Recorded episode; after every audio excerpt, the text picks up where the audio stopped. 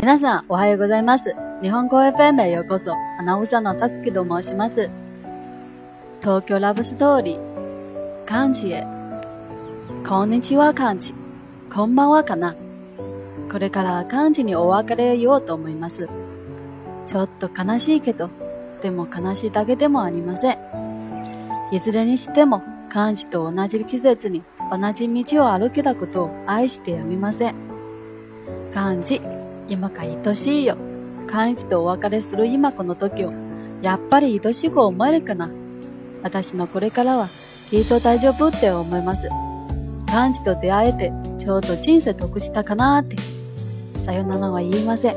約束もしません。でも、また会えるよね。赤何か。通信、元気ですか？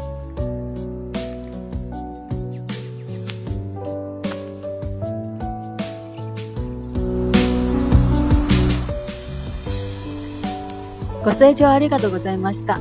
ではまたね。